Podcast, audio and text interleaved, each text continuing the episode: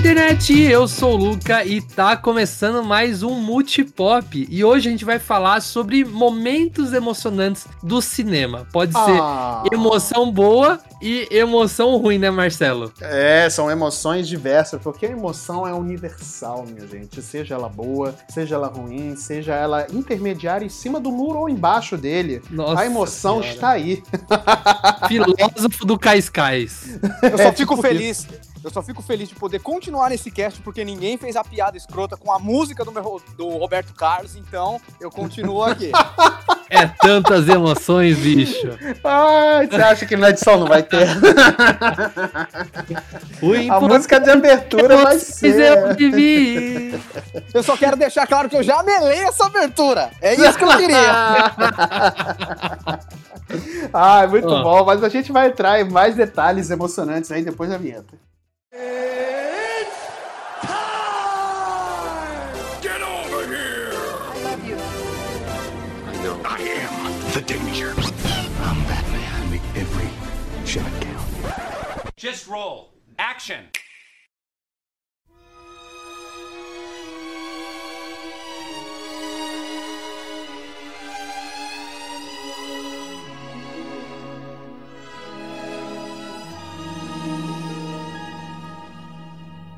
Quando eu estou aqui.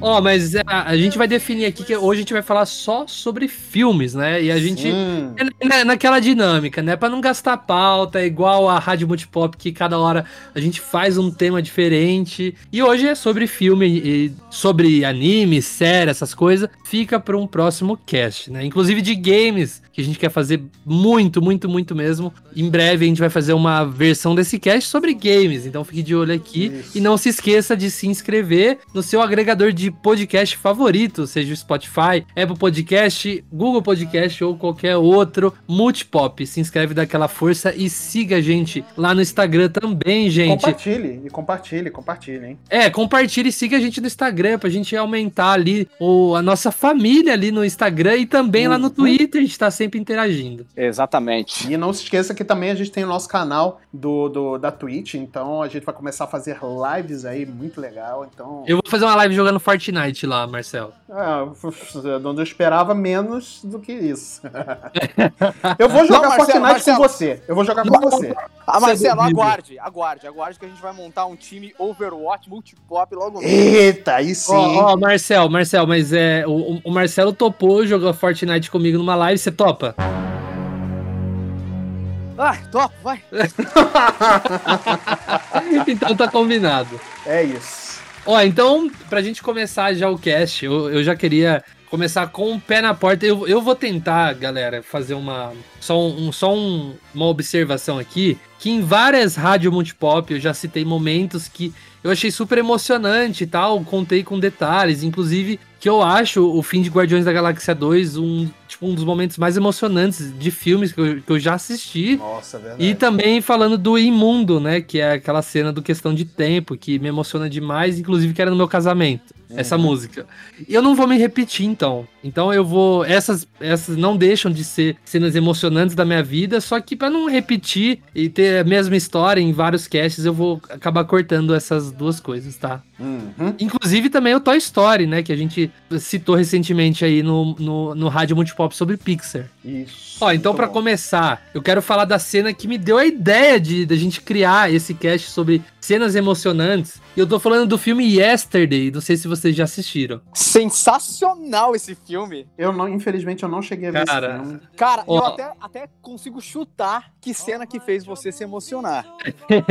você já, já sacou tudo. Eu acho Mas, que sim. Infelizmente, eu vou ter que te dar um spoiler. Mas eu acho que não vai diminuir sua experiência com o filme, tá? Uhum. É, eu acho que pro público que tá ouvindo também. Pra quem não sabe, eu sou muito fã de Beatles, inclusive. E a gente aqui do Multipop, a gente tá preparando o maior cast da história sobre Beatles. Então você se prepare, que é um, um projeto assim que você nunca viu na internet, cara. A gente tá preparando um negócio ambicioso, para falar a verdade. Mas eu sou um Beatlemaníaco de carteirinha aí. E eu tava louco pra assistir esse filme. Achei a ideia dele fantástica. Que é, para quem não sabe, é um cara que ele ele é atropelado e acorda num mundo onde os Beatles não existem. Então ele começa a criar as músicas dos Beatles e começa a fazer sucesso como os Beatles, né? Uhum. E, nossa, esse, esse filme, ele é de uma genialidade incrível. Só que no final do filme, o nosso protagonista, ele vai pra, pra Inglaterra, ali no litoral ali da Inglaterra, e encontra nada mais e nada menos do que um John Lennon idoso, cara.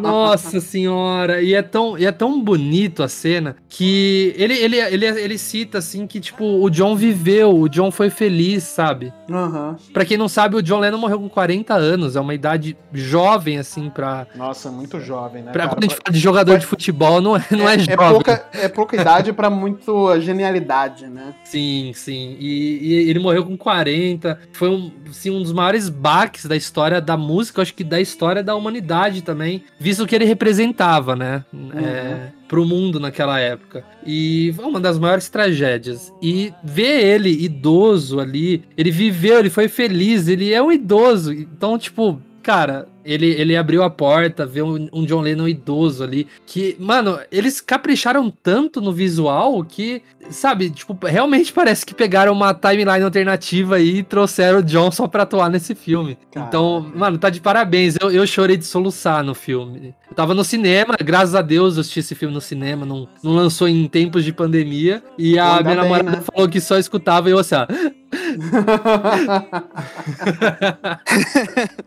Cara, eu acho que eu acho que não tem nenhum fã de Beatles que não se emociona com essa cena, porque assim, o filme ele flerta em vários momentos que os outros Beatles em algum momento iriam aparecer. Só que isso nunca acontece, sabe? Acontece em sonho, tal. E aí quando John Lennon abre a porta e você vê que é, ele viveu tudo aquela vida que ele pregava, sabe? Porque assim, quem conhece Beatles, quem gosta sabe que além de músicos, eles eram ativistas em seus próprios movimentos. Uhum. E o John Lennon meio que esboça que ele viveu aquele ativismo. A música não estava presente, mas ainda assim ele viveu, ele colocou em prática, ele protestou, ele foi feliz, sabe? É tudo aquilo que a gente queria pro John e a gente viu concretizado naquela cena. E eu achei que, cara, eu nunca esperei que aquele filme fosse me entregar algo que eu não sabia que eu precisava tanto. Sim, cara, é, acho que esse sentimento é meio que uma alma lavada, sabe? Por mais que a gente sabe que isso nunca vai acontecer, ainda de, deixa que, aquele, aquela coisinha assim, tipo, pô, uma realidade alternativa aí, isso aconteceu, é, ele, ele viveu, ele foi feliz, ele tá ali idoso tal. E, tipo, o,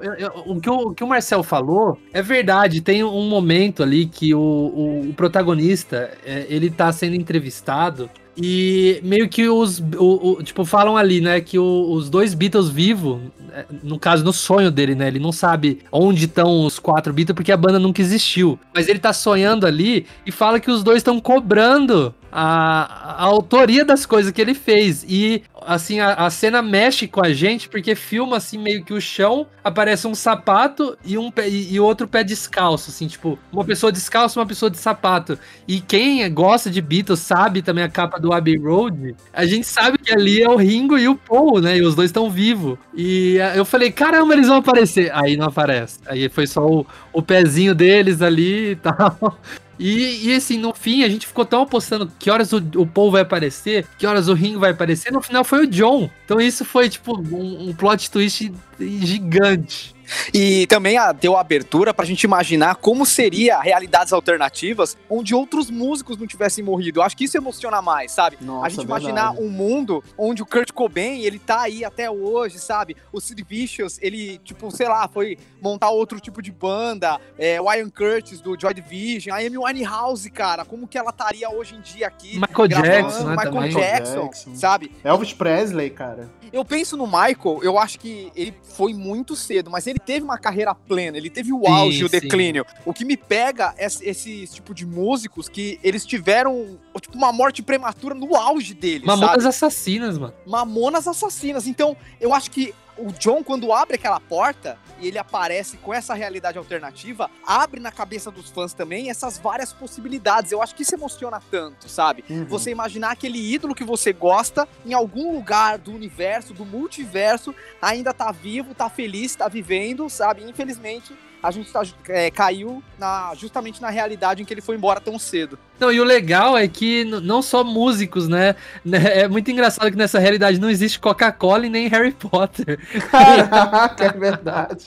Mas esse filme tem um furo que me incomoda, cara. Qual? Que ele conheceu a, entre aspas, namorada dele, porque ele tocou o Wonderwall pra ela. Só que ele deixa claro durante o filme que o Oasis não existe nesse mundo. Então, que música que ele tocou? Ah, verdade, né? E, aí, e o Oasis não existe porque os Beatles não existiram, né? Porque Exatamente. Foi porque to o, totalmente inspirado, né? É, o Oasis é um, um, um, cover de luxo de Beatles. Eu amo o Oasis, mas é, verdade seja dita, né? Cara, eu, eu gosto pra caramba de Oasis. Eu gosto muito. Foi, é, é, muito legal, assim, e, e, eu, eu vejo até mais furos, aliás, mas eu não diria furo, porque é, o, o, seu pode ser, o seu, o seu é furo mesmo. Mas agora o que eu vou falar é, é mais coisa chata de fã alucinado e que sabe um pouco sobre o que os Beatles representaram pro movimento, não só musical, mas pra sociedade na época. Eu sei que, por exemplo, show em estádio os Beatles foram os primeiros a ter. Foi, foi, tipo, é, foi tanta. Foi uma coisa tão fanática que não cabia em casa de show que tinha na época. Então eles colocaram todo mundo lá no Shea Stadium, que é um dos shows mais famosos, um dos shows mais famosos, assim, da, da história e do, da música. Uhum. E, e tem, eles, eles fazem show em estádio.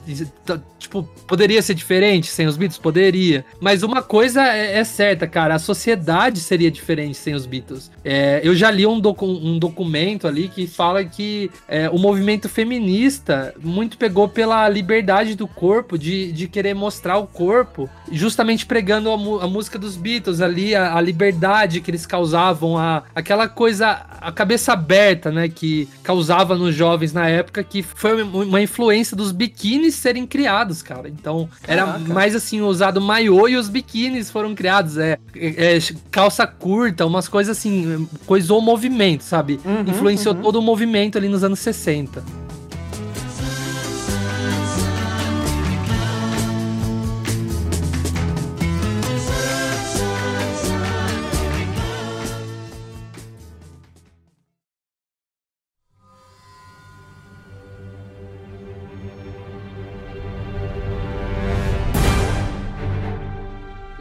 Acho que como fã de quadrinhos não poderia citar um filme diferente, né? Mas eu queria citar justamente o filme que transformou os cinemas do mundo inteiro em estádios de futebol. Sabe? Hum. Eu, assim, tenho várias cenas desse filme que são realmente emocionantes. Hum. Mas eu, como um fã do Capitão América, posso dizer com convicção que eu chorei litros quando ele pegou o martelo do Thor contra o Thanos, cara. Nossa! Nossa, é verdade. Cara, cara, assim, eu tenho, eu tenho uma curiosidade com essa cena em específica, porque eu, eu, vocês me conhecem, vocês sabem que eu odeio spoiler. Eu odeio spoiler, mas assim, num nível de raiva que eu normalmente não tenho com, com nada na minha vida, entendeu? E se passar o, o Biruliro na minha frente agora, eu vou ter tanta raiva como eu tenho de spoiler. Tá bom, ok, talvez parecido. Sei não lá. Tanto. É, não tanto. o spoiler é mais. Mas assim, Cara, e na época que saiu o filme, eu tava fazendo parte de um grupo de, de troca de jogo de Nintendo Switch, né? E aí um babaca vazou essa cena lá no grupo pra gente. Então me despoilou essa cena, que o Capitão América levanta o, o martelo do Thor. Cara, eu fiquei tão puto. Nossa, Nossa cara. eu xinguei o cara. Assim, eu normalmente eu não xingo as pessoas, porque não é com violência que a gente às vezes resolve as coisas. Mas, cara, nesse momento eu não, não me aguentei, cara. E assim, é uma cena importante pro filme, cara. É uma cena muito importante. Eu não sabia, eu não sabia spoiler na época, mas eu tinha uma noção que isso poderia ter acontecido porque se esboçou isso na era de Ultron, né? Mas é, assim, é verdade. É aquele negócio, daquele sentimento de expectativa do fã. A gente quer uma uhum. parada dessa, mas a gente espera que não vai receber. É, é a mais, né? A gente não sabe se o diretor vai entregar aquilo que você quer. E no caso, quando isso aconteceu, não foi uma emoção só do Capitão América pegar aquele martelo, sabe? É ver todas aquelas pessoas ao meu redor reagindo da mesma forma que eu. Nossa, sabe? é verdade verdade, gritando, é urrando, sabe? Como se realmente fosse um jogo de futebol. E aí o que me pegou tanto, cara? Eu me lembrei lá, tipo, do Marcel comprando quadrinhos em sebo, um real tal, todo mundo me zoando, caramba. E tipo, beleza, eu acho maravilhoso todo mundo hoje gostar de Vingadores, enxergar esses personagens da forma que eu enxergava quando eu era adolescente entende? Uhum. No final das contas, eu, eu me sinto bem, cara. É como se o mundo tivesse descoberto algo que eu sempre soube que era incrível. E eu sei que tem muito nerd babaca por aí que se incomoda com isso e fala: ah, não, você não é fã de verdade porque você conheceu a Marvel pelo cinema. Eu amo o universo cinematográfico da Marvel porque mostrou para todo mundo como eu tava certo, cara. é verdade, é verdade. Aquela, aquela reação de ver todo mundo, sabe, tipo, urrando quando o Capitão América faz isso e ele luta tal, aquilo é muito história em quadrinhos. Ele tá com o uniforme colorido, Sim. batendo num monstro gigante roxo, no meio de uma guerra que tem Valkyria, tem sociedade africana, tem robô, alienígena, alienígena. Mano, tem tudo ali, tem mago, tem Homem tudo, diminutos, cara. Cara, aquilo é uma guerra de quadrinhos, velho. É uma guerra de cara, quadrinhos. Aquilo é... é... página de quadrinho em movimento, velho. É, é, é, é nossa, cara, só de lembrar, cara, moça. A, cara, a, a parte do, do, do Homem-Formiga, ficando gigante. O Homem-Formiga, no universo Marvel dos cinemas, ele é um dos meus favoritos, porque eu adoro Paul Rudd, né? Uhum. E olha que ele ficou gigante e ele. todo mundo correndo e ele atrás, assim, gigantão correndo e metendo o soco naquele. Como que chama aquela cobra lá? Leviatã. Leviatã. Uhum. Caralho, velho, aquilo fez eu vibrar. O meu, o meu cinema, eu fui lá na, na, na pré-estreia em IMAX, né? Eu também, eu também. Todo mundo levantou assim. Cara. Eu tava com um amigo meu, a gente tava, tava eu e mais três amigos. A gente subiu na cadeira, a gente tava na, na última fileira, tá? A gente não atrapalhou ninguém. Uhum. A gente subiu assim em cima da cadeira e começou a se abraçar e gritar. E, e, assim, daí eu fui no, no dia seguinte, eu fui no, na meia-noite, depois eu fui, acho que era oito da noite do outro dia. Uhum, no dia da estreia mesmo, né? Cara, de novo todo mundo gritando e tal. E, sim. Eu, tipo, eu fui com a minha família essa segunda vez. E eles também, tipo, olhando para aquilo e falando, nossa, que. Meu Deus, o, tudo foi construído para aquilo, sabe? Tipo, Sim, foram 10 anos construindo aquele universo, 11 anos, né? Construindo aquele universo para desembocar ali, naquele momento. E eu acho que eu duvido que na história do cinema vai ter um momento assim um dia. Não vai, acho... não vai. Eu só tenho uma frase que vai que determina o sentimento nesse, nesse filme. Essa parte final do filme é: Sou fã, quero service. É, é isso. Exatamente. É isso, é isso. É, é, é puro fanservice bem feito eu acho que se tem alguém que pode entregar uma cena similar a isso pra gente, é a própria Marvel. Porque assim, eu entendo que você tem filmes esteticamente, tecnicamente, muito melhores do que Vingadores Ultimato, né? Uhum, Muita gente fala uhum. muito de Avatar, Avatar recentemente passou Vingadores de novo. Por mais que Avatar seja um filme incrível tecnicamente e tal, cara, essa franquia ela não tem o poder de construir esse momento que o Vingadores Ultimato teve. Eu acho Sim, que vai é. ser muito difícil uma outra empresa, se não a Marvel, criar algo tão catártico quanto isso. Cara, eu só vejo a Marvel superando isso se daqui 10 anos ou 20 anos que seja, fazer uma junção para um super evento assim de novo e juntar não só as coisas que ela vai construir nos próximos 10 anos, mas juntar com as coisas que ela construiu nos outros. Então, tipo, apareceu o Homem de Ferro do, do Robert Downey Jr., sei lá, vai saber. Aparece ele, aparece o Chris Evans, aparece o Hugh Jackman, sabe? Umas coisas assim que daí eu vou falar, porra, eu acho que superou. é, eu, eu, eu, não duvido. Vai que daqui, tipo, a, a 30 anos a gente não vê um Marvel, vai, tipo, um Vingadores e Liga da Justiça no cinema, sabe? Nossa, aí sim. Eu acho Nossa. que é possível, eu acho é que é possível. possível. Nossa, eu só tenho, né? eu só tenho pra dizer que foi um sonho concretizado. Tipo, é, Nossa. é, foi ver os personagens que eu me apaixonei quando tinha 13 anos e foram meus melhores amigos durante grande parte da minha vida, ganhando vida ali, sabe? Uhum. E fazendo outras pessoas se enxergarem ele da forma que eu enxergo. E eu acho que eu, é isso que eu tenho para dizer. Cara, eu tenho um momento também com, com esse filme, e só que não é um momento muito feliz, né? É um momento de bem de triste, né? Que me marcou muito, que foi a, a morte do Capitão do, do Homem de Ferro, né? Assim, foi um momento ah, que eu ah, não. Cara, muito triste mesmo. Eu juro, eu chorei. Eu, eu chorei. Eu já tava emocionado com aquela. Com aqueles quadrinhos em movimento, né? E tudo mais. E aí chega o clímax da batalha o, o, o, Homem de Ferro, que foi construído desde sempre como o cara que não se sacrifica, não faz o sacrifício final, e sim quem faria era o Capitão América, e aí vai lá o Tony Stark. Diz, é, é ele já tinha aquele discurso pronto no começo do filme, que entre é, escolher pela minha família e pela essa luta eu vou escolher a minha família porque agora eu tenho tudo que eu quero e não sei o que. Ele vai lá, faz o sacrifício final, pensando no bem-estar do, do, das pessoas, do mundo, da galáxia e, e se sacrifica para poder derrotar o Thanos. Cara, aquela cena dele conversando, do, do, nem conversando, né, mas do, do, Peter tentando falar com ele, acabou, Sr. Stark, acabou, acabou. E aí cara, vem a meio, Pepper... meio horrível, meio horrível, assim, é, eu achei que iam aliviar. A hora que ele estalou o dedo, eu, eu não pensei que ele fosse ficar tão danificado ali, parece que um olho, tipo, não, não é esse ponto, mas um olho tá mais saltado, assim, meio uhum. é, sangue no rosto ali, foi meio forte a cena até, né, pro Sim, filme da Marvel. porque o, o, o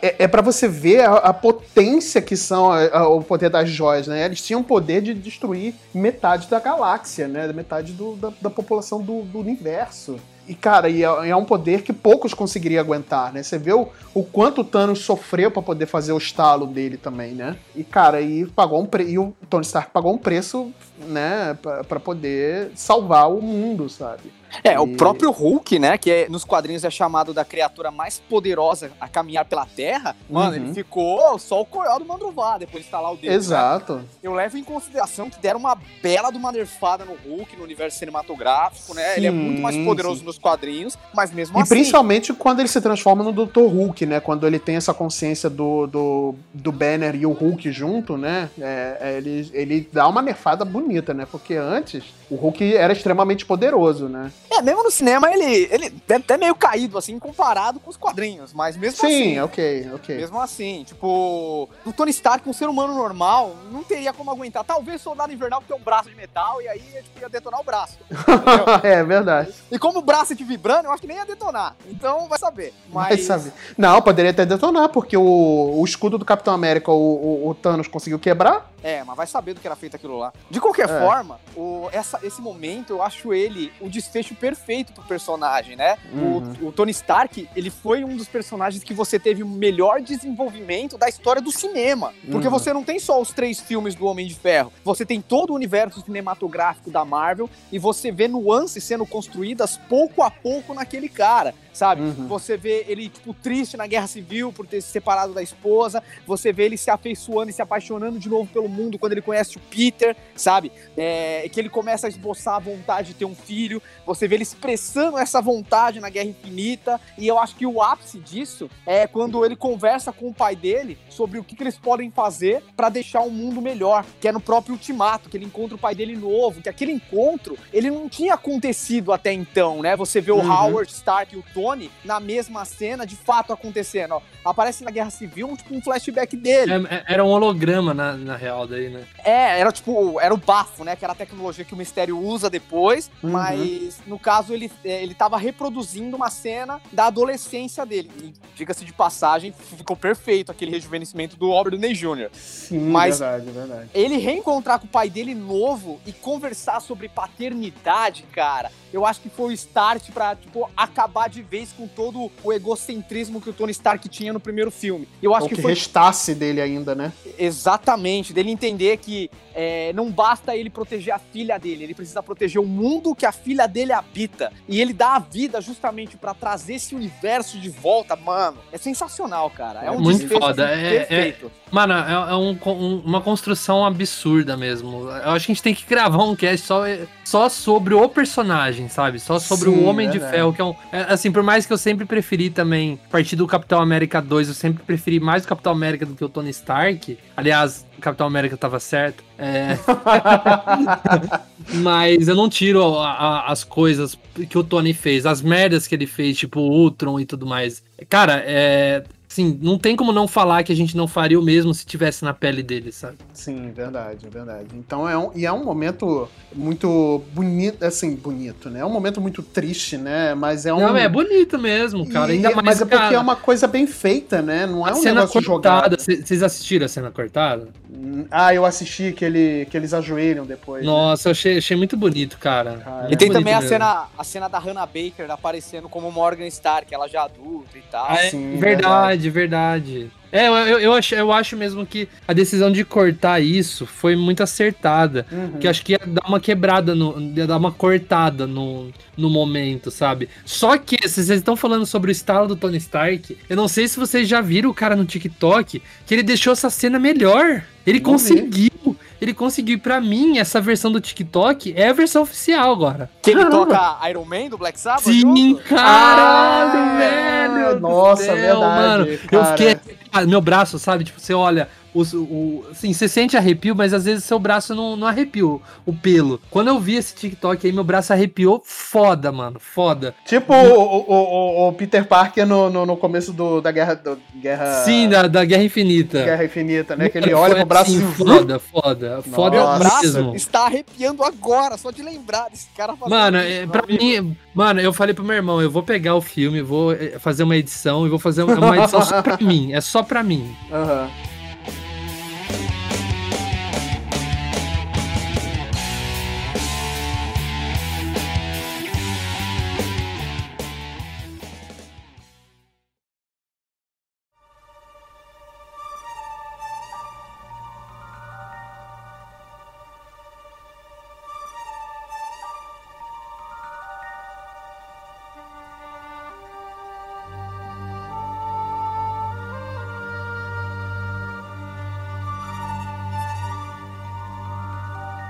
Mas, cara, além dessa cena, assim, é, do, do Tony Stark também, ela ter sido uma cena muito emocionante e tudo mais. Eu tenho uma outra cena, cara, que. Eu, eu, não sei, parece que eu guardo muito mais as cenas que me fazem chorar do que as cenas é, que me deixam feliz, sabe? Eu não sei. É, é, eu não, eu não, não sei explicar o porquê, mas tem uma cena que me deixou muito entristecido, é, impressionado e embasbacado ao mesmo tempo que foi a morte do Han Solo. Nossa, cara, aquilo, aquele negócio, para mim, é um nó na garganta até hoje. Putz, até hoje, até hoje. Eu juro para você, assim, eu tava vendo esse filme, é, eu vi com meu irmão, né? Eu fui ver na pré-estreia e tudo mais, eu comprei ingresso pra gente a gente foi ver. Cara, eu não, não imaginava, por mais que você fale hoje, porque você hoje é muito fácil você falar, ah, mas você tinha como adivinhar porque era um roteiro, era bem parecido. Cara, você na hora você não ia adivinhar entendeu? Hoje você pode parar e analisar, pô, não, beleza, até tinha essas similaridades, enfim. Fale o que quiser do, da trilogia nova, entendeu? Pode falar o que quiser da trilogia nova, mas, mas tem algumas cenas que são bem emblemáticas, né? E eu acho que essa cena do, da morte do, do Han Solo realmente foi uma coisa que me marcou, porque eu não pensava que a, a Disney é, Lucasfilmes fosse matar o seu personagem, um dos seus personagens mais famosos, assim, sabe? Tipo,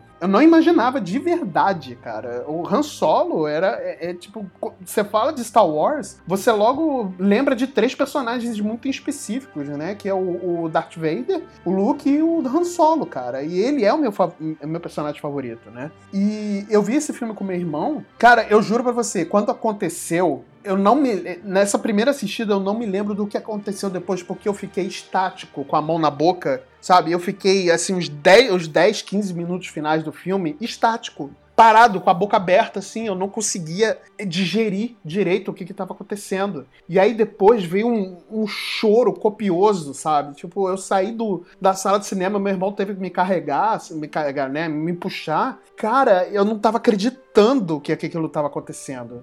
Não, na moral, eu acompanho Star Wars, não só os filmes, mas também o universo estendido. E, aliás, o antigo universo estendido, né? Hoje virou tudo Legends. E, cara, o meu medo não era o Han Solo morrer. Eu tinha certeza que tudo aquilo ia acabar bem para ele, sabe? Uhum. Mesmo tendo lá suas similaridades com a Nova Esperança. Eu tava com muito medo do Chewbacca morrer, porque ele, ele também Nossa, tava na cena. Verdade. E no universo expandido, quem morre é o Chewbacca. Então eu é estava é extremamente tenso de matarem o cachorro da franquia franquia, cara. Porque, mano, se tem uma coisa que. se tem uma coisa que me deixa assim, é para deixar triste, mas me deixa fudido, velho. Eu fico pistola. É quando o cara quer provocar emoção e mata o cachorro, mano. Por mano, que é, vocês pois é. fazem é. isso, velho? E Caraca. Você, e você matar o Chewbacca é você matar o cachorro de Star Wars, velho. Eu tava, eu tava bolado com isso. Quando mata o Han Solo, eu fiquei mal. Eu admito que eu fiquei muito mal porque me pegou na surpresa, sabe? Eu falei, mano, por que agora? Desse jeito, mano? Não, sabe? Não, é verdade. Não, assim, foi, foi uma cena... É, é, é, é porque, assim, é, é, o que eu falo novamente. As pessoas têm essa mania, né, de dizer, ah, mas tava óbvio que ia acontecer, não sei o quê. Cara, não tava óbvio. Se você olha pela... Você lembra da sua da, da, do você vendo o filme pela primeira vez, você não vê essa obviedade do tipo, não, tava óbvio que ele ia matar o Han Solo ali. Não tava, velho, não tava. Não, duas coisas, duas coisas em relação a isso. Primeiro, é muito fácil as pessoas virarem e falarem isso olhando em retrocesso, né? Você olha, tipo, uma retro-história e fala, ah, não, tava óbvio. Agora que você assistiu o filme 10 anos é. depois, a hora tá óbvio. 10 anos não, 5 anos depois. Agora é óbvio mesmo, sabe? Agora, na época, dependendo de como você vê o filme, eu, por exemplo, eu não fui com a perspectiva de crítica, sabe?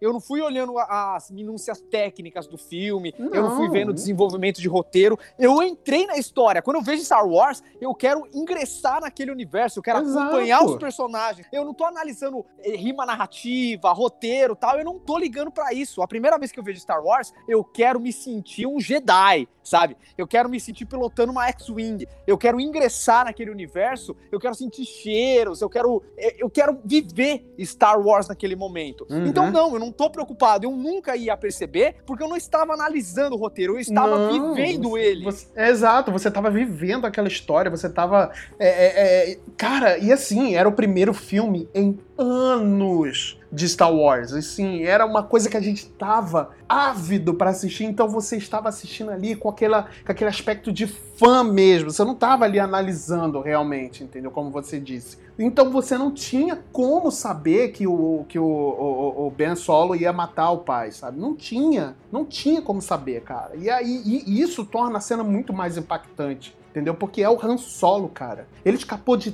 tanta coisa, ele sobreviveu uma guerra contra o Darth Vader e o Imperador Palpatine. E ele foi lá e, e morre na mão do filho, velho. Cara, é um negócio muito bizarro de você parar pra pensar, entendeu? E, e isso torna a cena muito mais impactante, entendeu? E triste também.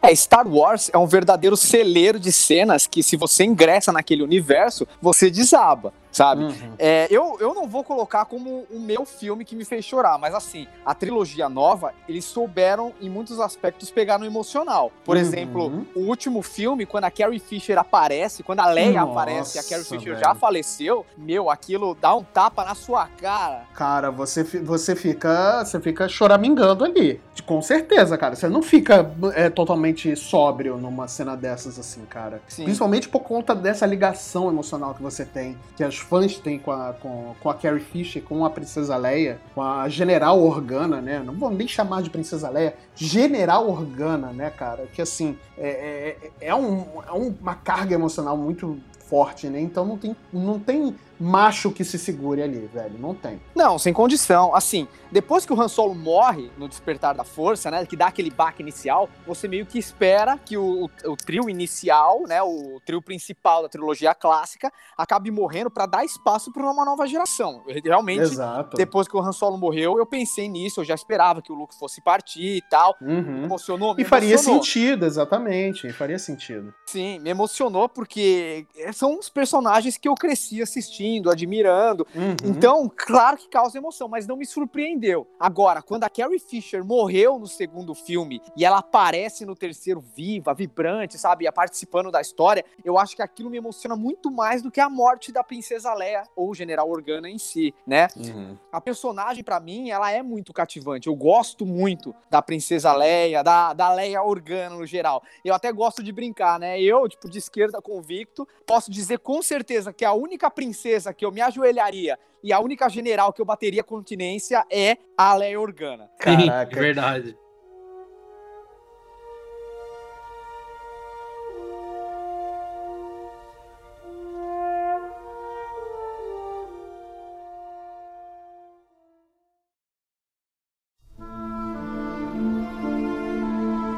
Olha, eu queria falar de uma cena que desde pequeno eu escuto falar desse filme. Eu cresci ouvindo, mas eu nunca tinha coragem de assistir porque eu sabia que ia me pegar lá no fundo. E vocês devem conhecer esse filme, ele chama A Lista de Schindler. Nossa! E Caraca. é um filme que, mano, acredite ou não, o filme tem umas três horas, não tem? Sim, sim. Eu comecei a assistir uma vez, acho que foi lá pra 2015, por aí, 2014. É, acho que era uma e pouco da manhã, duas da manhã. Eu só fui ver se tinha na Netflix, eu dei play e assisti o filme inteiro. É um filme que te e... prende demais, né, cara? E assim, ele te prende, ele te deixa instigado, e você sabe que aquilo é baseado numa história real. E hora que chega aquele final com o, os judeus ali que ele salvou, colocando pedras ali no túmulo dele. Cara, aquilo me pegou. Nossa. Na verdade, antes até, que hora que ele come, começa a falar, mas eu conseguiria salvar mais um, ou mas eu conseguia outro. Se eu tivesse vendido isso, eu conseguiria comprar mais um, que não sei o que, que não sei o que.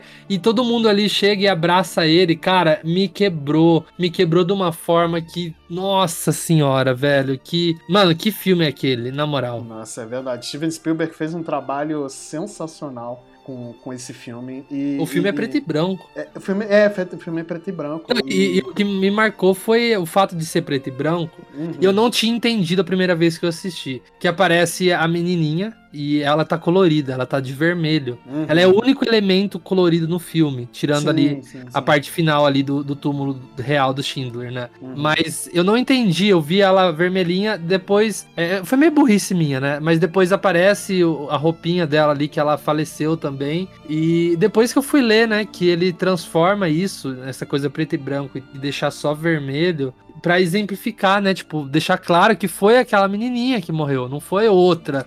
Assim, deixa em destaque, você vê o destaque depois. E aquilo é doloroso, cara. É, cara, é assustador. É. Foi ganhador do Oscar na época, né? Foi. O que, que você acha, Marcel, desse filme? Então, cara, assim, eu acho difícil você encontrar um historiador que não acabou ingressando no curso aí no hype de Segunda Guerra ou mitologia grega, sabe? é verdade, é verdade. Eu, assim, tem a questão política e tal, mas quando você sai do colégio e você curte história, esses são os temas que realmente te fascinam. E muito provavelmente porque mitologia flerta muito com cultura pop e Segunda Guerra flerta muito com cinema. Eu acho que não tem ninguém que consegue te emocionar mais do que o Spielberg. Talvez o Clint Eastwood, sabe? Mas, cara, todos os filmes, todas as mídias que o Spielberg põe a mão para contar uma história de Segunda Guerra Mundial é pra te quebrar, sabe? Uhum. Ele não vai tratar da forma que era feito na década de 60, em que a, o combate em si, ele era exemplificado. A gente tem a visão de baixo, a visão, tipo, dos soldados, das pessoas que estavam no meio do holocausto, do conflito, as pessoas que estavam envolvidas para salvar ou aquelas que estavam sofrendo com aquela situação. E dentre todos esses, eu acho que a lista de Schindler é um dos que eu mais gosto, mas eu evito muito de assistir porque esse filme, ele me quebra por dias, velho, por dias.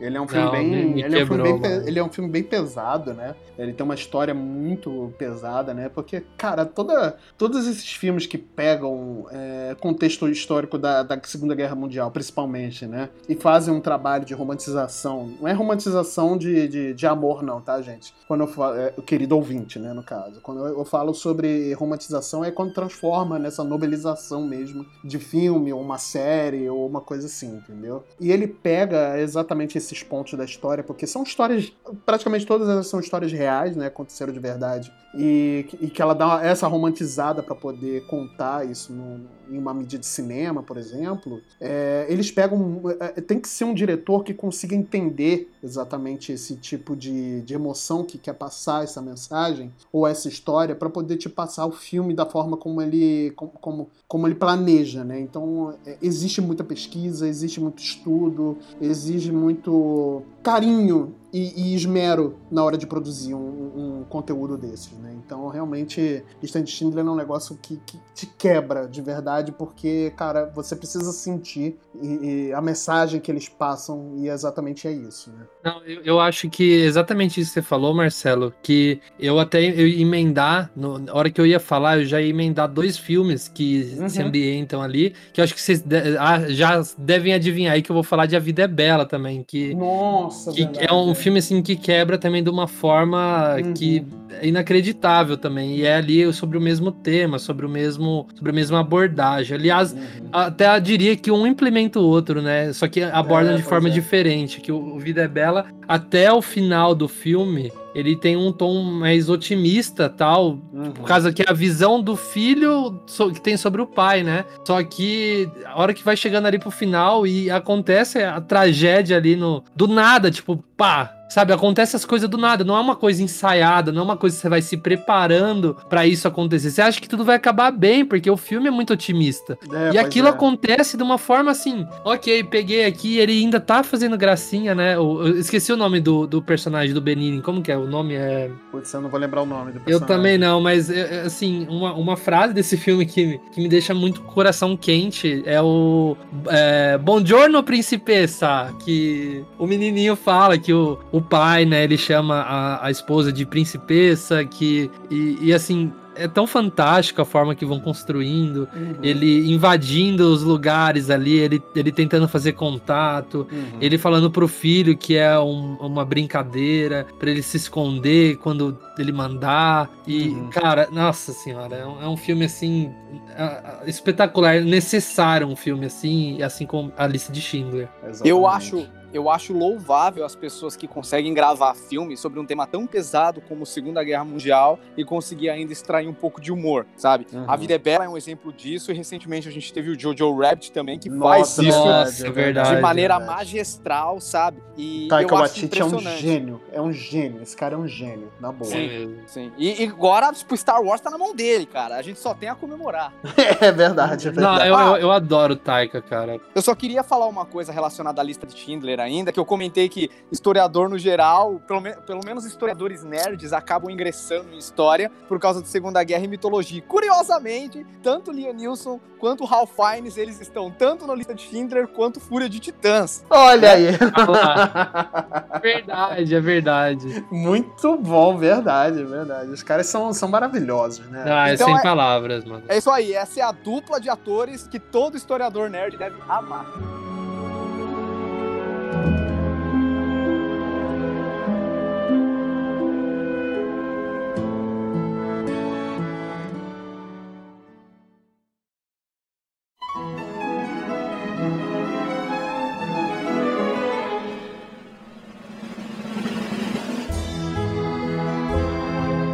Gente, é, eu quero ser paradoxal aqui, porque a gente falou de um filme de super-herói e agora eu quero trazer um filme justamente de um diretor que critica filmes de super-herói. Eu vou trazer um filme do Martin Scorsese e poderia Nossa, ser. Cara é maneiro. Mano, poderia ser um filme de máfia, cara. Ele tem vários filmes de máfia que são incríveis, mas não. Uhum. Eu vou trazer aqui um filme infantil dele que é A Invenção de Hugo Cabret. Nossa, ah, esse filme é maravilhoso. Puta esse filme é bom demais, velho. E por que, que eu vou é um trazer? filme subestimado, na boa, é um filme subestimado. E por que, que eu quero trazer esse filme? Na verdade, ele é uma grande homenagem, uma grande ode a um gênio da história do cinema, que foi o George Méliès, que foi uhum. um ilusionista que começou a usar o cinema para ampliar sua arte. Então ele foi praticamente o cara que inventou os efeitos especiais, sabe? Uhum. E ele produziu obras lindíssimas, incríveis, mas grande parte delas acabou se perdendo por causa da Primeira Guerra Mundial. Então os seus filmes, né, as pessoas acabaram deixando de lado porque a realidade era tão dura que elas não conseguiam mais se divertir com aquilo que ele produzia. O filme, ele vai criar uma situação hipotética e fantasiosa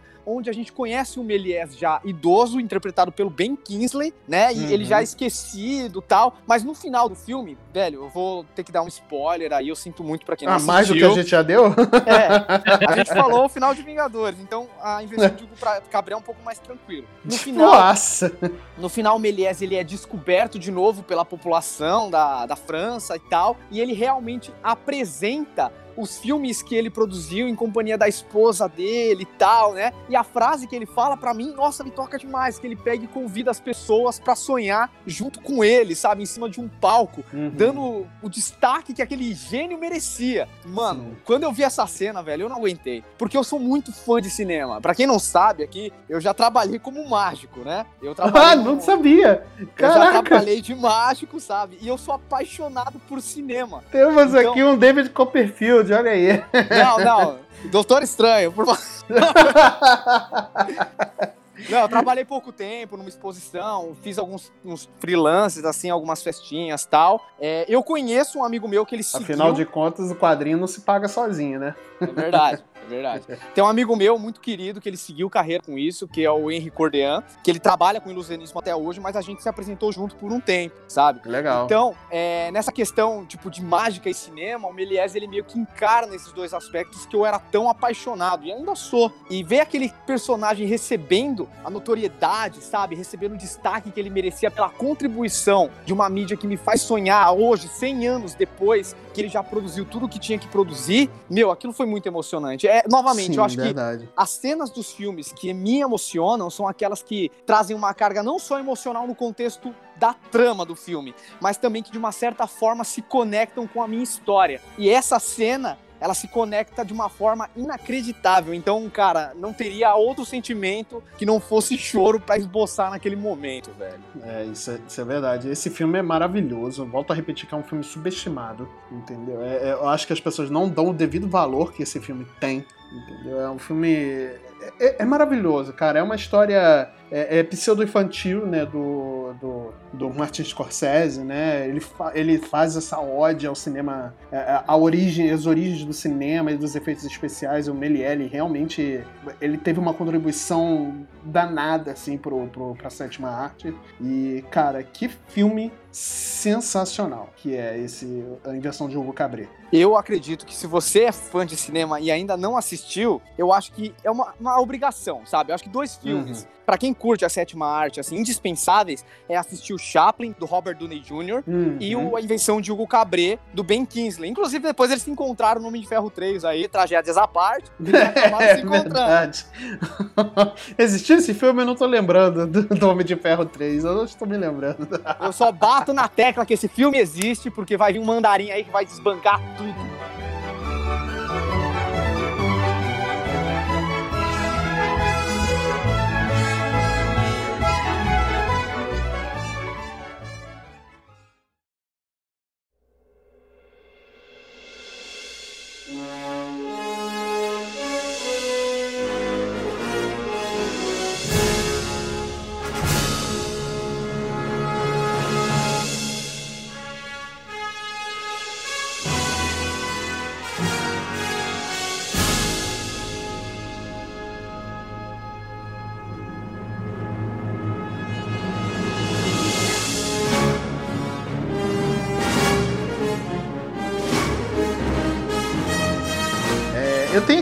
Filme, eu tenho uma cena que ela me traz ansiedade. É, eu estou falando aqui de De Volta para o Futuro. É, é, a cena do primeiro filme que o Martin, o Martin volta para o, o para o futuro, né? E que é a cena que é, é, o Dr. Brown, nesse tempo diminuto, ele tem que consertar o cabo do relógio. Cara, que cena Nossa senhora. que desperta ansiedade. Se tem uma cena que desperta ansiedade, é essa, cara. Assim, De Volta ao Futuro é meu filme favorito da vida inteira. Assim. É o meu filme favorito que eu assisto. Se eu pudesse assistir todos os dias, eu vou assistir todos os dias e não vou enjoar. Cara, é, é um filme da minha vida. E essa cena, ela até hoje me traz esse sentimento de urgência, mas é uma urgência. Porque, assim, é o carro indo a, 88 milhas por hora, é, é rápido pra caramba. É o, o Dr. Brown enrolando para colocar um cabinho para descer e o cara corre, cara, o cara tá vindo, não sei o que.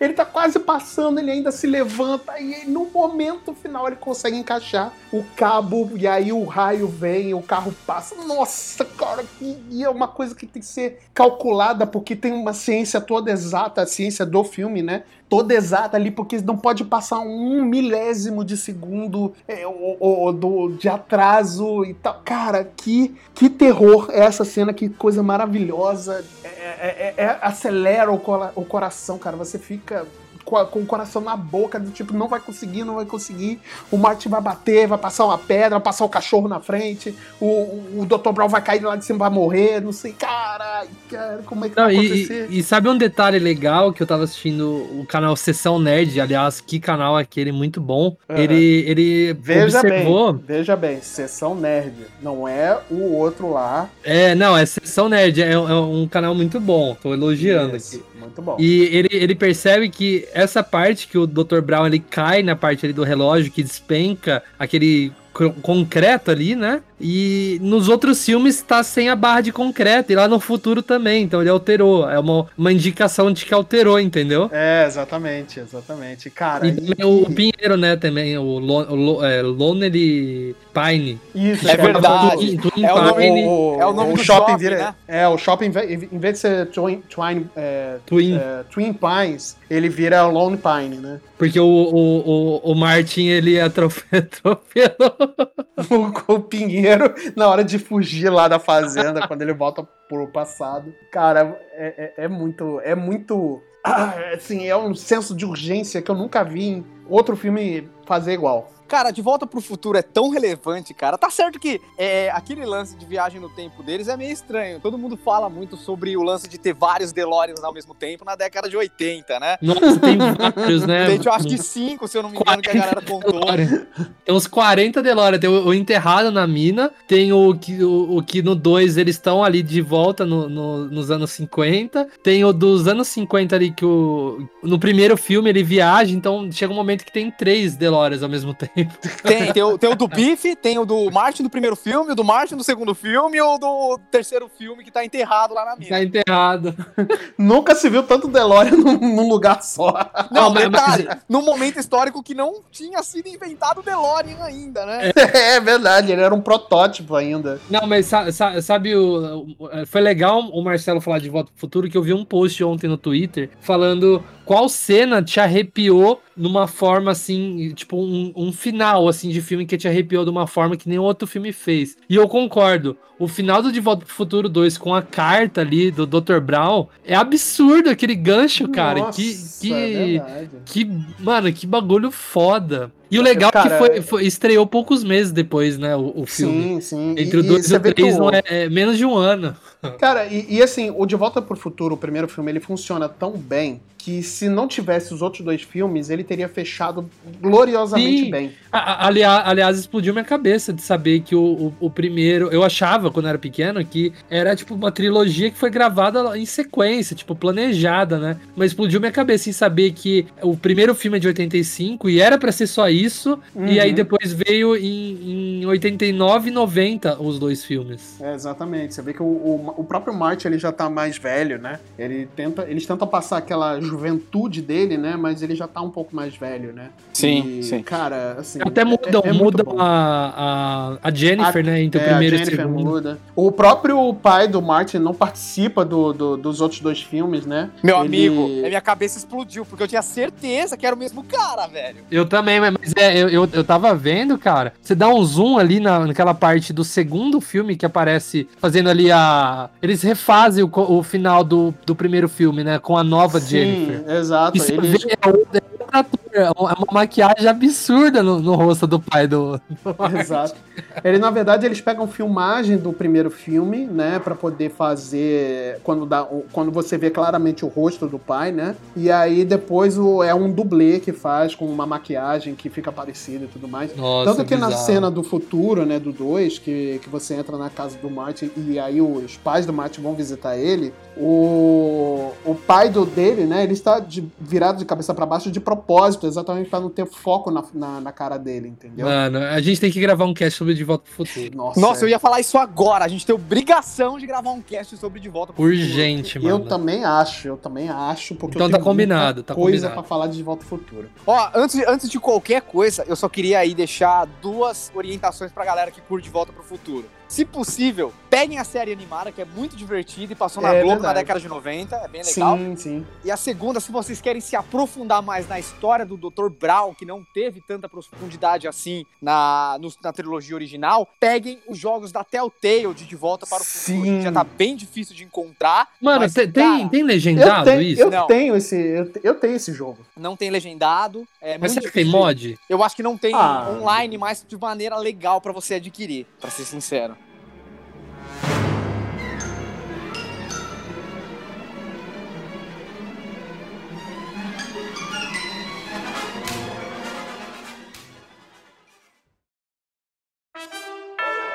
I was so hard headed at first. My grandma didn't even believe in me. Ó, então eu, vou trazer aqui rapidamente do, dois filmes ali que tem umas cenas que me mexeram, mexeram, tipo, totalmente comigo. E a primeira, rapidinho aqui, é Creed, é, de 2017 nossa, ali. Nossa, 2016, velho. 2017, depende de onde você vai ver onde estreou. No Brasil, 2017. Mas a cena que me emocionou é a cena que o Rock descobre que tem câncer e o, o Rock quer desistir. Uhum. E o Adonis ele dá esse apoio. E logo depois já tem a cena dele treinando, que eu achei legal demais. Cara, eu lembro que eu ficava. Será que o, o pessoal vai repetir Gonna Fly Now com o Adonis e tal? Não, eles fizeram uma coisa própria, cara. Uma uhum. coisa tão bonita ali com a, a, aqueles. É, tipo, empinando ali a, a moto, né? Uhum. As motos empinando, ele correndo. É uma, uma música diferente. Eles até ameaçam fazer uma, uma coisa ali de Gonna Fly Now, mas é uma coisa própria, né? Uhum. E, e, eu senti falta disso no segundo filme. Eu não achei que o segundo Creed ali teve uma cena de treino inesquecível, sabe? Uhum. Mas me emocionou muito. Eu lembro que no cinema eu vi o Rock desistindo, cara, foi doeu, sabe? E, cara, eu adoro Creed. Para mim é um dos melhores filmes recentes. Cara, eu adoro a franquia rock inteira, eu sabe? Também, eu tô apaixonado. E, e, quando falaram de Creed, eu fiquei muito com o pé atrás. Mas, velho, hoje, Creed tá lado a lado com, tipo, meu top 3 de melhores filmes da franquia rock. Eu me emociono demais com esse filme, sabe? Ele tem uma coisa que a franquia rock não tem, que é a questão de paternidade. O, a série Creed é sobre ser pai e é sobre como você lida com o seu pai. Diferente da franquia Rock, que é uma franquia sobre superação. São questões diferentes. Apesar da trama ser parecida, são questões diferentes. Mano, Creed, meu. Sem palavras, mano. É, é absurdo. É absurdo. Aliás, vai ter aí um, um Creed 3, parece sem o Rock. Uhum. E isso tem uma explicação, porque parece que o Stallone quer fazer um último Rock Balboa. Ah, mas de novo, de novo não. Pô, o Rock 6 terminou tão bem. Cara, mas eu vou falar para vocês, eu, eu não tô preparado para ver o Rock morrendo no cinema. Mas eu acho que o, o, o fim dele, o fim de, do Rock, eu acho que ele merece uma cena melhor do que aquela cena final. Eu gosto, acho muito bonita, mas não pra ser a conclusão do personagem, sabe? Ah, não sei. Do, do, do Creed 2 ali. Eu achei assim que o final muito bonito, né? Ele se reconectando com o filho, com o neto, conhecendo o neto. Mas eu acho que o Rock merece. Eu acho que a gente pode falar sobre isso num, num cast separado. Sim. Mas só pra encerrar aqui rapidinho, o final que, que, que assim, gente, pelo amor de Deus, é, é o filme assim que doeu. Eu abaixei até de, de chorar, sabe? Que você dá aquela entortadinha assim e você chora hum. calma. Poderoso Chefão 3, o final. Hum, nossa, putz, Cara, aí pega, é, cara, aí pega muito no meu coraçãozinho. Pegou, cara, porque assim, tem, a gente pode discutir isso também, talvez num, num cast separado. A gente sabe que é o, o, o, entre os três é o filme mais inferior, mas esse final, aliás, teve até uma versão agora, né, que o Coppola mexeu no, no final e eu acho que não ficou bom. Eu acho que o final original dele ali Não, e o engraçado é que chama Poderoso Chefão 3, a morte de, de Michael Corleone, esse corte uhum. dele. E o Michael não morre nessa versão. Olha só. Oh, mano. Não, mas é, eu acho muito emocionante é, aquele final que é basicamente tudo que o Michael procurou, né? Uhum. Ele, enquanto o pai dele sempre era a família em primeiro lugar, a família é tudo, família é tudo, família é tudo, o Michael ele demonstrou nos três filmes como ele não liga pra família. Ele, ele não liga. Poder, né? Ele, ele quer, quer só poder. Ele é capaz de matar o irmão dele por poder, entendeu? Então, o final com a filha dele, que é o maior tesouro da vida dele, morrendo na frente dele, e aquele grito censurado que eu acho que só Harry Potter fez tão bem também, na, na questão de grito em silêncio, que eu acho que é uma, um bagulho que é, tipo, marcante, né? Eu lembro que, falando, de coisa em silêncio, no, no Star Wars 8, hora que a nave estoura lá, que ficou tudo em silêncio e tal. Eu acho que isso é marcante, eu acho que isso traz uma coisa muito, uma identidade própria pra tragédia, sabe? Quando o Michael dá aquele grito, ele baba, o Michael chega até babar, assim, o grito tão desesperador do Alpatino, que eu lembro que eu fui assistindo aquilo, ia mostrando ele dançando ali com a, com a filha, mostrando ele idoso e morrendo, cara, foi morrendo sozinho, é isso que ele buscou, afinal. E, cara. ai, é ai, Poderoso é Chefão foda. mexe muito comigo. Nossa, aí ia mexer muito no coraçãozinho mesmo. Poderoso Chefão é... Durante o filme também, no, uma música que eu gosto muito, que é Bruxa, La, é, é Bruxa Laterra. Que... Bruxa Laterra. Isso, ele canta, o, o, o Anthony, né? O Anthony Corleone, uhum. filho do Michael, ele canta essa música e tem um flashback do Michael com a Polônia, o Michael com, com a esposa dele, o Michael com a, a Polônia. filha. Cara, que. Cara, que, que coisa, mano. Que coisa sensacional, né? Não, eu, eu gosto do Poderoso Chefão 3, tá? Uhum. Eu, eu, também gosto, eu também gosto. Apesar de achar ele inferior aos três, eu gosto. É, cara, eu tenho um carinho muito grande pela trilogia Poderoso Chefão como franquia, mas realmente o terceiro filme me incomoda bastante. Eu acho que a gente poderia colocar ele na lista aí das promessas do multipop, cara, que a gente tem que fazer um cast Poderoso Chefão também.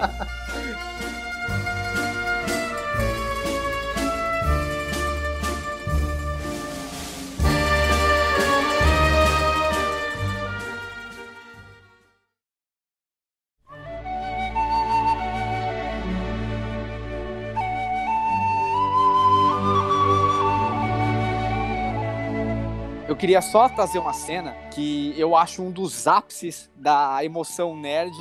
Eu acho muito difícil aí eu pegar e falar ela para vocês e vocês não lembrarem da primeira sensação que vocês tiveram quando viram, que foi a cena final. Não é final, tem um milhão de finais no Senhor dos Anéis, o Retorno do Rei. Mas a cena ah, que todo sei. mundo se ajoelha pros hobbits, meu Nossa, caralho, não, não fala que eu vou começar a chorar aqui agora, cara. Eu, eu acho, eu acho que eu não poderia. Puta que a gente pariu. Meu amigo, a gente falou de Vingadores, Rock, Exterminador do Futuro. Exterminador do Futuro não. É, Vingadores, Rock, De Volta para o Futuro, é, mano, da Marvel em si. Eu não tinha como Caralho, pegar e ignorar velho. essa cena do Senhor dos Anéis. Que, mano, é sério, eu tô, eu tô com lágrimas nos olhos aqui, não, velho. Eu lembrei. Cara, eu, eu, assim, o, o Aragorn falando, meus amigos não precisam se ajoelhar. Vocês não se ajoelham para ninguém, cara. Puta que o pariu. Nossa, cara. Não, a é simbologia, a simbologia disso é muito poderosa, né? Porque Nossa. dentre as criaturas mais poderosas da Terra-média, ó, que a Terra-média tem Trolls, Sauron, tem os Valar, tá ligado? Tem umas criaturas sinistras, cara, sinistra. E quem salva a Terra-média são as menores e mais inofensivas criaturas que vivem ali, são os pacifistas. Mano, só come, só come e dorme, né? É, cara. nos filmes, o, o, o, Sam é o verdadeiro herói do, da trilogia. É o é, Sam. É o Sam. É uma vez que eu vi uma analogia, eu acho que foi até no Jovem Nerd que ele comenta isso, né? Que o Sam é aquela pessoa que tá do lado de alguém que não que tá carregando um fardo muito pesado. Você pode interpretar um anel como sendo uma doença, uhum. um problema muito grande, sabe? Tipo, sem aquela pessoa que tá lá do lado, que ele não pode carregar aquele fardo no lugar daquela pessoa. Mas durante toda aquela jornada árdua, o Sam tá ali. E, tipo, quando todo mundo se ajoelha perante os hobbits, é, cara, é um reconhecimento disso. Eles não esperavam esse reconhecimento. Eles iam se ajoelhar ali perante, perante o, rei, rei né? né? Exato. Eles não estavam nem se dando o valor necessário, sabe? Mas não, o Aragorn como rei, a maior autoridade de Gondor naquele momento, ele entende que, tipo, os elfos imortais, que o, o Mago Branco, né, na figura do, do Gandalf ali naquele momento, que todo o exército de Gondor eles têm que se ajoelhar perante aquelas criaturas, meu, porque eles, elas foram chave. Se não, elas se não fossem eles, se não fossem os hobbits, é, é um anel jamais teria sido destruído, sabe? Nossa, aquela Se não fosse mim... a força de vontade do Sam de. de, de Carregar, né? O nunca, de nunca desistir do Frodo, por mais que o Frodo tivesse desistido do, do, do Sam, se não fosse o Sam, os, os hobbits, a insistência, a inocência do, do, dos hobbits, cara, jamais o mal teria sido vencido. Isso, isso é. Ai, cara, eu não posso falar de Senhor dos Anéis em plena, em plena sobriedade, porque, cara, é um. É, é um negócio que me arrepia, que me emociona de, de tal forma. Tolkien é, é um gênio, Tolkien é um gênio, cara. O que ele escreveu é Bíblia, sabe? É, é um negócio messiânico, cara. Puta, eu não tenho características o suficiente para falar sobre essa obra, cara. É, é, é, é demais, assim, pro meu coraçãozinho. E essa cena, nossa senhora, cara, é só de lembrar. Eu tenho vontade de ter um pôster enorme no meu escritório aqui, com essa cena, assim, para ver todos os dias e me, me ajoelhar perante os hobbits, porque Putz, principalmente o Sam. O Sam, é, o Sam é demais, cara. O Sam é demais. Não, cara, eu acho, eu acho incrível aí esse. É, eu, eu, assim, eu já, acho que já começa. Eu já começo a chorar que o, que o Sam. Já que você que eu não posso carregar para você, eu vou te carregar, cara. Nossa, velho. A hora que põe o Frodo Caralho. no ombro assim e começa a subir. É, é, assim, pra mim é a definição de força de vontade, sabe? Tipo, uhum. se fosse pra eu. Ah, que, que, tipo, ilustre força de vontade, eu vou desenhar o Sam com Frodo nas costas. Nossa, é verdade. E esse filme, ele vai numa crescente, né? Ele vai te arrepiando aos poucos. Tem a cena da Elwin que começa me arrepiando, que ela tira o elmo e fala: Eu não sou nada a morrer na mão. Não, não tinha, um homem, é, não né? tinha homem no mundo que poderia é, ele sempre matar falava ele, que ele era né? imortal porque ele não poderia ser morto por um. E aí uma mulher vai e mata, e essa porra foi escrita Caralho, na década de 30, olha, velho. Tolkien, é olha o Tolkien, cara, como que ele escreve é, não, mas o beleza. que ele escreveu, velho. Puta que pariu, velho.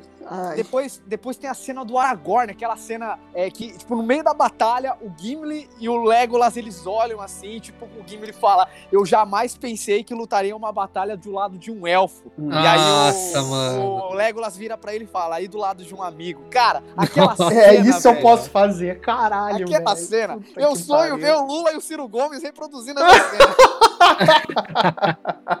e a cena do Aragorn empunhando uma espada, olhando para eles e falando que eles vão ganhar tempo pro Frodo. Cara, aquela cena. Por Frodo, Frodo, por Frodo. Cara, puta que o pariu. Bem, então eu só queria trazer essa cena antes da gente encerrar, porque eu acho que seria uma judiação a gente falar sobre cenas que nos emocionaram e essa passar em branco por mim. Não, eu fico feliz que como. vocês embarcaram no hype também. E mais um filme aí que vai entrar pras promessas. Pra lista. Pop, né? Cara, mas ó, pra te falar a verdade, pra gente gravar podcast do, do Senhor dos Anéis, não vai dar para ser podcast de uma hora, não, cara. Vai ter que ser podcast grande aí.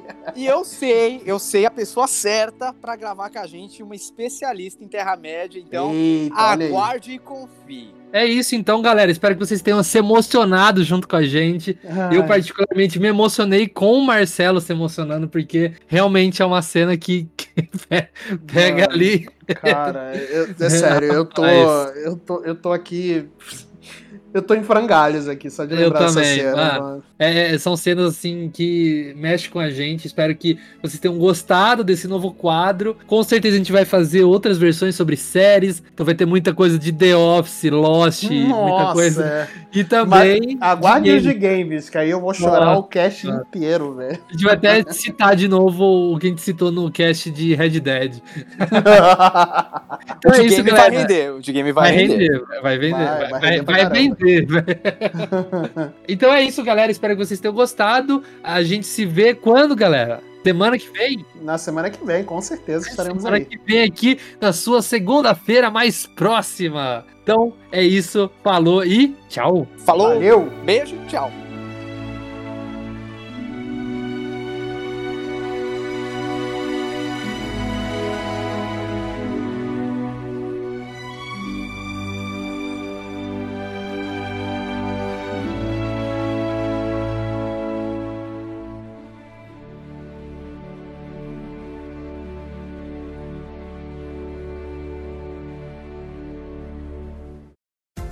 Esse podcast foi editado pela Yellow Umbrella, produtora audiovisual.